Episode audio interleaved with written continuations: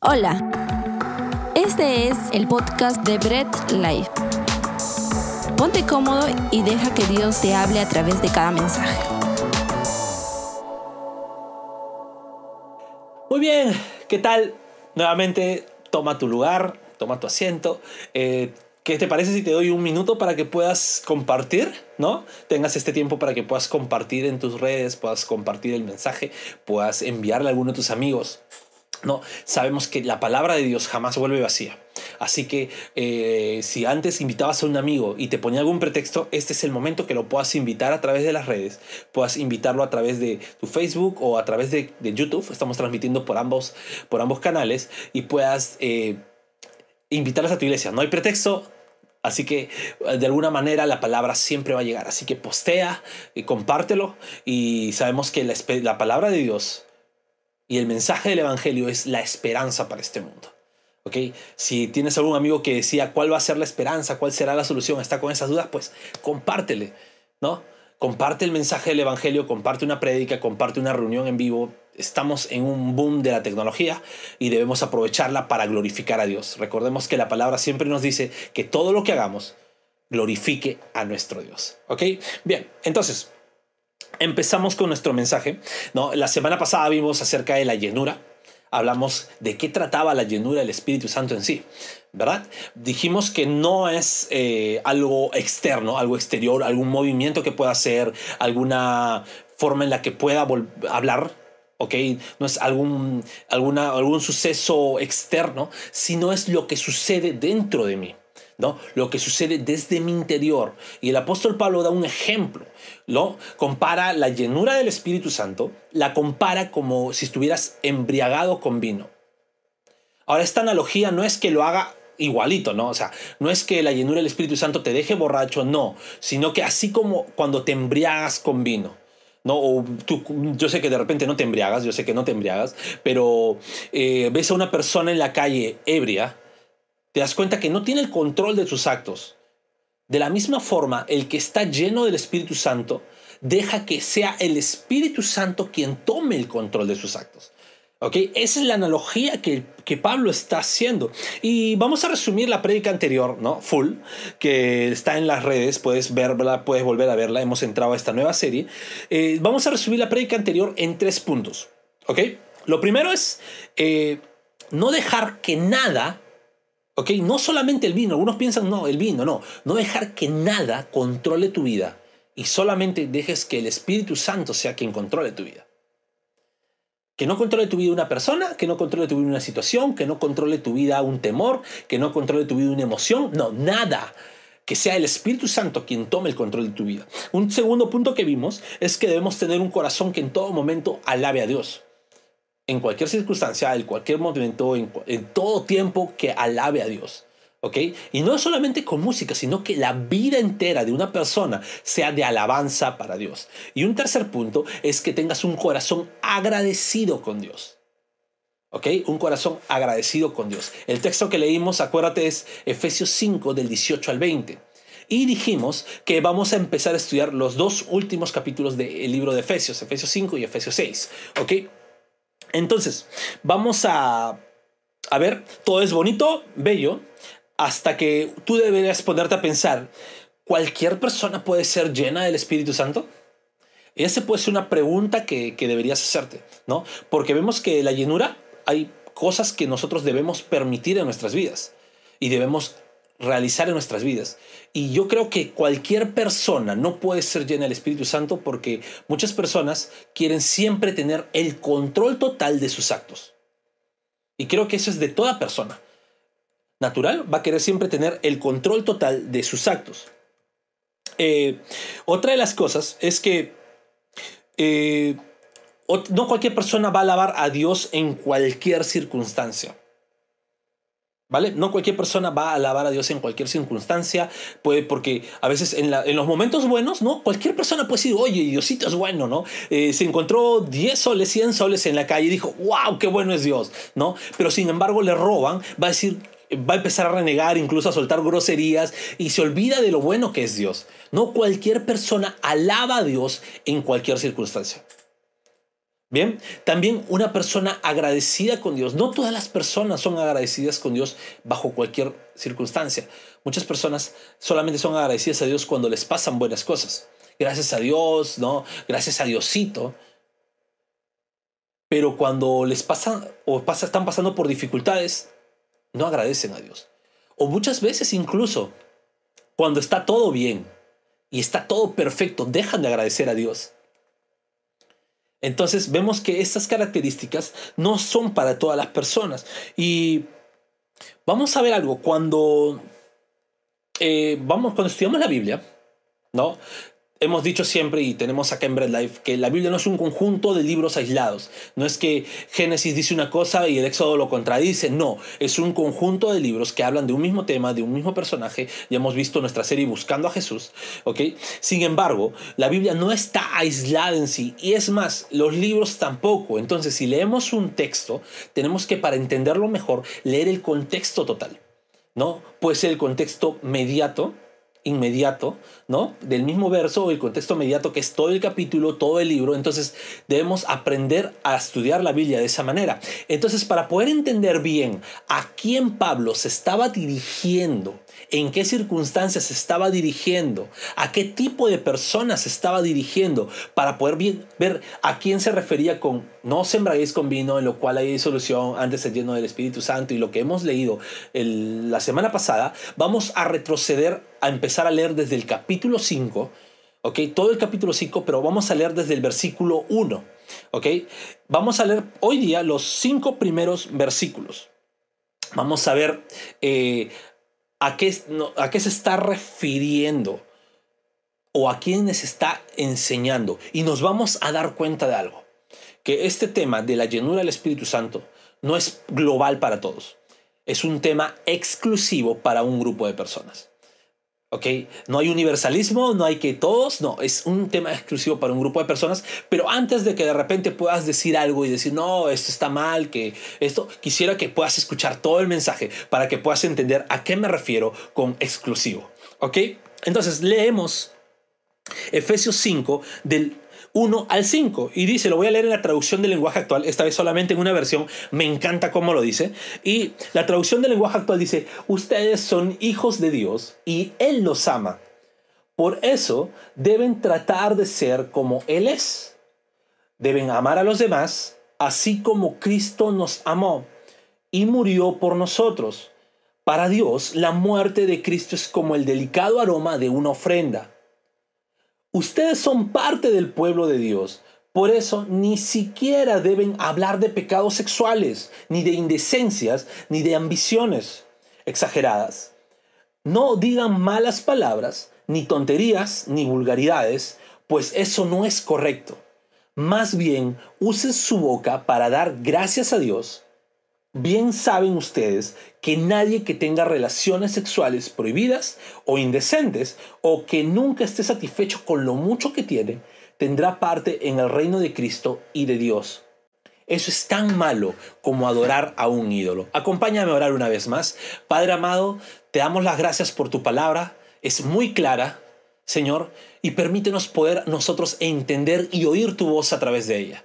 Dios amado, te pedimos, Señor, que abras nuestro entendimiento abras nuestro corazón, Señor, y nos des humildad para poder aceptar todo lo que tu palabra. Dios, ayúdanos a llegar a tu palabra como una tabla rasa que tú vas a empezar a escribir en nuestros corazones lo que tú deseas que podamos aprender hoy. Dios amado, te damos la gloria y permite que luego de escuchar este mensaje también podamos seguir escudriñando de estos temas. En el nombre de Jesús. Amén. Muy bien, entonces luego de haber leído Efesios 5 del 1 al 5, pues vamos a entender un punto. Y lo Pablo se está hablando exclusivamente para los hijos de Dios. ¿Ok? Si leemos eh, cuando ya llega la parte de no sembráis con vino, no está hablándoles. Es una carta dirigida hacia un grupo de personas, a la iglesia de Éfeso, y está hablando a los hijos de Dios. Entonces, vamos a a ver, ¿no? De repente suena un poco feo al inicio decir es exclusivo, ¿no? Porque decimos, oye, no, todo tiene que ser inclusivo, pero sin embargo vemos que la Biblia nos enseña que no es así. Es exclusivo para los que son hijos de Dios. Y Pablo, ¿por qué? Porque este capítulo 5 está hablando a creyentes. Dice, ustedes no son hijos de Dios y Él los ama. Luego en el versículo 3 también dice, ustedes que son parte del pueblo de Dios. ¿Ok? Ahora, eh, el detalle es preguntarse, ¿somos todos hijos de Dios? Todos los seres humanos somos hijos de Dios. Y vamos a hablar de repente de este punto un poquito más adelante, de quiénes sí son hijos de Dios. ¿ok? Y pero vamos a detallarlo más adelante. Ahorita la pregunta sería, ¿no? Que te quedes un poquito con eso de que todos seremos hijos de Dios, ¿no? Y pues siempre una pregunta tiene un porqué.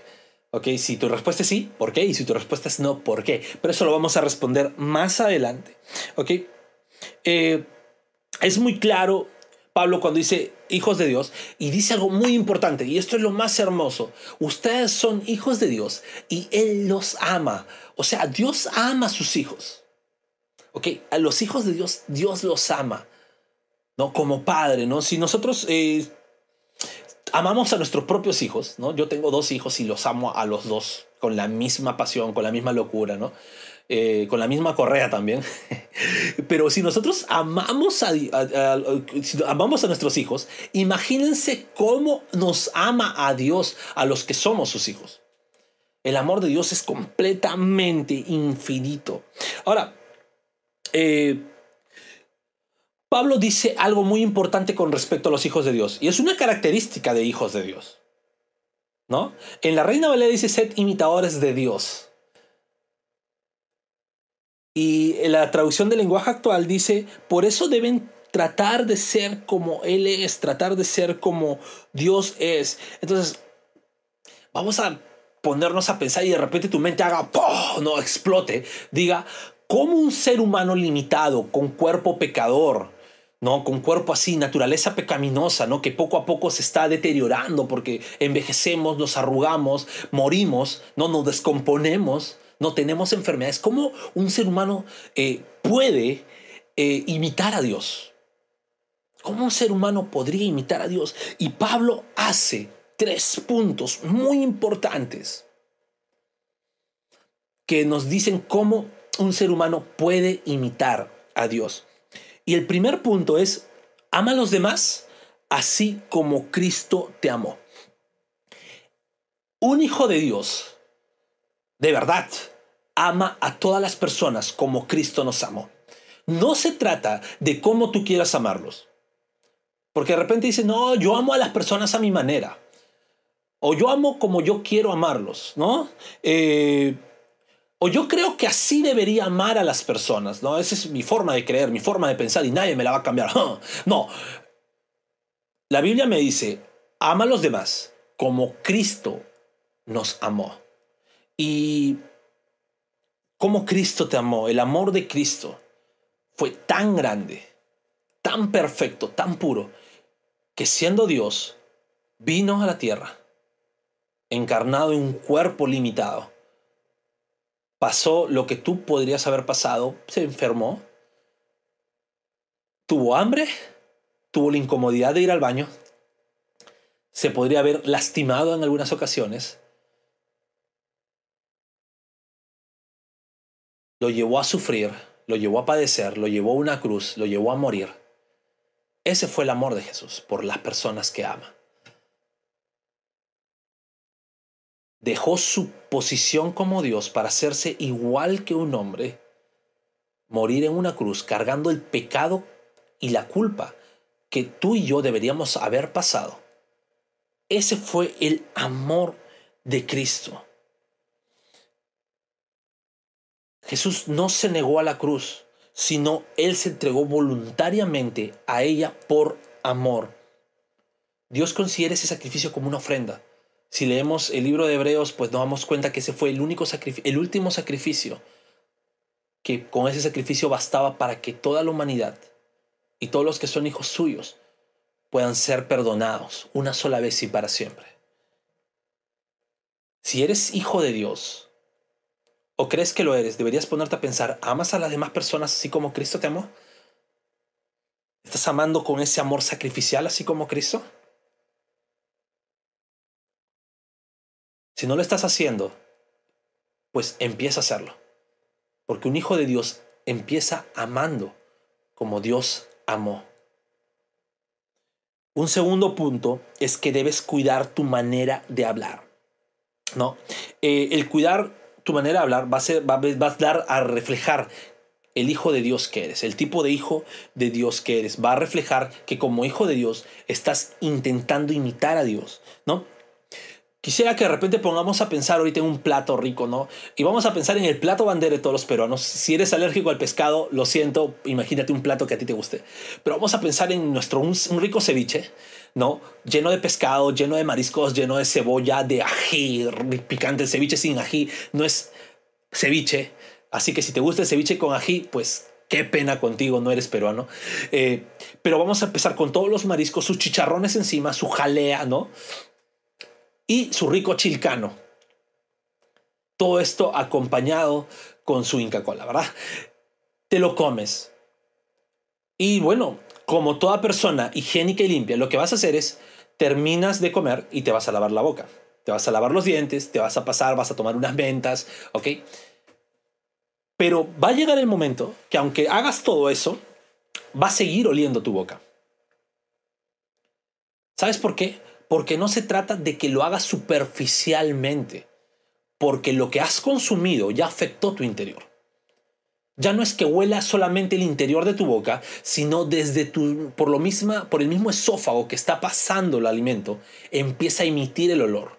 Es más, es tan fuerte el olor del pescado, de los mariscos, de la cebolla, que incluso desde tu mismo estómago empieza a resurgir el olor. Así es el reflejo cuando uno no cuida su manera de hablar y deja que cualquier cosa le influya, consume cualquier cosa y empieza a soltar todo. Si tú eres un hijo de Dios, tu manera de hablar va a cambiar. Porque lo que consumes ya no va a afectar tu interior, o si lo afecta, no le va a afectar para mal, sino para bien. Entonces, todo hijo de Dios, ¿qué va a hacer? Va a dedicar tiempo a oración, tiempo a estudiar la palabra, tiempo a buscar cómo agradar a Dios. Y eso va a ser reflejado en su forma de hablar. ¿Y cómo? Refleja en su forma de hablar. Ya no va a hablar de indecencias, ¿no? Vemos en el mundo actual, en el mundo, en el mundo secular, vemos que el, ser humano, el hombre, el varón, la mujer incluso, habla cualquier cantidad de indecencias. Habla de inmoralidades sexuales como si fuera, como si estuviera hablando de postres. Habla de de, de, malos pensamientos como si estuviera hablando de cualquier cosa de la vida cotidiana. Sin embargo, un hijo de Dios cambia toda esa forma de hablar y empieza cambiar todo eso a palabras de agradecimiento hacia Dios. Y entonces tú ahí deberías preguntarte y tener muy en claro mi forma de hablar. Y no te estoy hablando tu forma de hablar de repente con las personas cristianas, con tu familia más cercana, no, ni siquiera si eres casado con tu esposa, tu forma de hablar con tus mejores amigos, no, con tu con tu círculo social que no es de iglesia, con tu círculo social que es inconverso, tu, con tu círculo social normal, ¿está reflejando que eres un hijo de Dios? ¿O te unes a la conversación que es hablar de inmoralidades? ¿Hablar de cosas eh, vanas? Recordemos que un hijo de Dios ni siquiera habla de ellos, ni de broma se cuida de las malas palabras, de hablar de inmoralidades, se, se, cuida de incluso de sus ambiciones más profundas, exagerarlas al momento de hablar. ¿Por qué? Porque reemplaza todo ello por palabras de agradecimiento a Dios. Y un tercer punto de cómo se comporta un hijo de Dios es que debe dejar la idolatría. ¿Ok? Ahora, lo más peligroso que está pasando en estas últimas épocas con respecto al cristianismo es que solamente cuando se deja, deja hablar de idolatría piensa en ídolos, piensa en imágenes, piensa en figuras, ¿no? Pero no se da cuenta que esa falsa percepción de idolatría ilimitada, no digo que una imagen, una figura, un ídolo sea, no sea idolatría porque sí lo es, si, le prestas adoración, pleitesía o, o devoción, eh, pues le quitas lugar a Dios. Sin embargo, eh, solamente pensar en ese, en ese pequeño círculo nos hace, nos podría convertir en idólatras sin ni siquiera darnos cuenta. ¿Y sabes qué cosa es un ídolo? Un ídolo es todo lo que se interpone entre tú y Dios. Y esto puede ser una persona, puede ser una mascota, puede ser un bien preciado, puede ser una actitud y puede ser un deseo profundo de tu corazón. La Biblia nos dice que el único mediador entre Dios y los hombres es Cristo. Es Jesús. Y Jesús es Dios también. ¿Ok? No podemos pasarnos, no hay nadie en medio. No puede haber nada en medio. Tu relación con Dios debe ser siempre fundamental, direccional y sin ningún techo que pueda obstaculizarlo. Entonces todo lo que se ponga entre tú y Dios es un ídolo.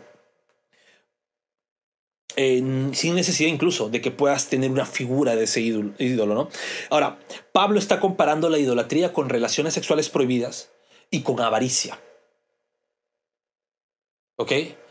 Está comparándolo con esos dos. ¿Por qué? Porque ambos son deseos tan internos de una persona que esto se interpone entre la persona y Dios. Y es más, si ves todo el Antiguo Testamento, cuando habla de idolatría, se está refiriendo a inmoralidad sexual también. Se está refiriendo a ambiciones muy fuertes. ¿Por qué? Porque un hijo de Dios no puede ser idólatra. Un hijo de Dios tiene que ir de frente a Dios. Un hijo de Dios tiene una reconexión con el Padre que no hay nada que se ponga en el medio. Si eres un hijo de Dios, debes dejar la idolatría.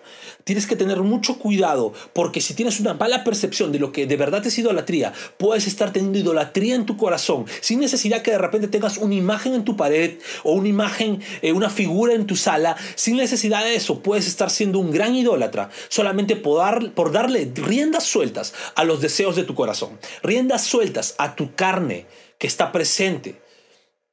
Tienes que tener mucho cuidado como hijo de Dios y empezar a dejar cada rastro de idolatría que tienes en tu vida. Y mira, ¿sabes qué? Ya para terminar quisiera decir que hablar de la llenura del Espíritu Santo sí es completamente exclusivo para los hijos de Dios. Puede verse mal, puede que no te parezca hasta que comprendes el por qué. Es porque solamente el Hijo de Dios es, está decidido a negarse a sí mismo, dejando que el Espíritu Santo lo controle. Está decidido a imitar a Dios, amando a los demás, cambiando su manera de hablar y dejando de de la idolatría. La exclusividad de la llenura del Espíritu Santo es para un hijo de Dios porque eh, solamente un hijo de Dios permite todo ello. Y quisiera llegar en esto a la pregunta que nos habíamos hecho anteriormente. ¿Todos somos hijos de Dios? El universalismo quiere hacernos creer que sí. Quiere hacernos creer que todos somos hijos de Dios y que todos los caminos nos conducen a Dios y que todas las religiones nos llevan a Dios. Sin embargo, la Biblia nos dice todo lo contrario nos dice que solamente Jesús es el camino, es la verdad y es la vida. Y nadie puede llegar al Padre si no es a través de Jesús. Ese Jesús que hemos visto, que murió en la cruz, ese Jesús que hemos visto, que se entregó a sí mismo, que tomó tu lugar, ese Jesús quien recibió todo el peso de la ira de Dios cargando tu pecado y la culpa que tú deberías pagar, que yo debería haber pagado, Solamente es a través de Él que podemos llegar a ser hijos de Dios. Jesús mismo lo explicó diciendo que necesitamos nacer de nuevo para heredar el reino de Dios. Y este nacimiento no es una buena obra tuya. Este nacimiento no es eh, algo que tú puedas hacer. Este nacimiento es una regeneración que solamente el Espíritu Santo lo da. Y empieza escuchando su palabra. Mira, como cristianos debemos examinar siempre nuestras vidas. Debemos buscar siempre ser imitadores de Dios, en todo momento. Amar como Cristo amó, cuidando nuestra manera de hablar, no dejando que nada ocupe el lugar. ¿Quieres ser lleno del Espíritu Santo? empieza con esto. Buscando imitar a Dios. Eh, y también hablo a los cristianos acá. Cuando hablo de exclusividad no quiere decir que voy a cerrar el círculo y voy a, no voy a dejar entrar a nadie más. Es más, esta exclusividad está tan abierta que nosotros deberíamos estar predicando el Evangelio. Eh, día a día debemos predicar el Evangelio, es nuestra mejor forma de amar a las personas. A lo mejor ahorita tú no puedes morir por otra persona. Pero tu mejor forma de amarlos es presentándole a quien sí murió por otra persona presentándoles a Jesús, presentándoles el Evangelio de Jesús, que Él murió, resucitó por una persona para darnos la exclusividad de ser hechos hijos de Dios, llenos del Espíritu Santo. ¿no? Ama a todas las personas, empezando predicándoles, compartiéndoles la palabra de Dios. No dejes de predicar. La palabra debe ser compartida y llevando a otros hacia la palabra. Y mira, Dios en su grandeza, en su misericordia, amó bondad, justicia, dejó eh, el cielo y él pudo dejar el mundo tal como estaba. El mundo, si tú dejas al mundo tal como está, el mundo muere en su pecado, el mundo muere en sus depravaciones, el mundo muere en su inmoralidad, porque el mundo es así. El ser humano es así. Sin embargo, Dios, en su amor, vino, murió, resucitó, quitó la carga del pecado de tu vida, te hizo libre Y sabes algo, eh, a través de esta muerte, a través de esta resurrección y esta victoria, somos adoptados como hijos de Dios. Y para ser hijos de Dios no basta con que seas buena persona, con que hagas alguna buena obra, se trata de Jesús. Se trata de Cristo en su gloria, Cristo en su poder, en su amor, murió por el mundo. Y sabes, es a través de este mensaje del Evangelio que Cristo murió y resucitó, que tú puedes aceptar que Jesús sea el Señor y Salvador de tu vida. Y con aceptar no me refiero simplemente a que lo menciones, sino que estés completamente convencido de que antes eras pecador, pero a través de Cristo puedes abrazar el arrepentimiento de Dios, abrazar la fe y aferrarte a Dios tan fuerte y llegar a ser hecho un hijo de Dios. El mundo entero necesita a Jesús en su vida. Acompáñame a orar. Padre amado, Gracias te damos por tu mensaje, por la palabra que nos das. Y Señor, creemos en ti, creemos que solamente a través de Jesús podemos ser salvos. Y Dios, que tu palabra haya sido sembrada sobre nuevas personas y que también puedan abrazar este mensaje de arrepentimiento, este mensaje de salvación, que sabemos que te glorifica a ti sobre todas las cosas. Dios amado, gracias por ser, hacernos parte de, de este medio pero Señor, la gloria es tuya. Señor, gracias por cada una de las personas que han escuchado esto. En el nombre de Jesús. Amén. Gracias por escuchar el mensaje de hoy y no olvides compartirlo. Síguenos en nuestras redes sociales, Instagram, arroba Bread Life Family, Facebook Bread Life.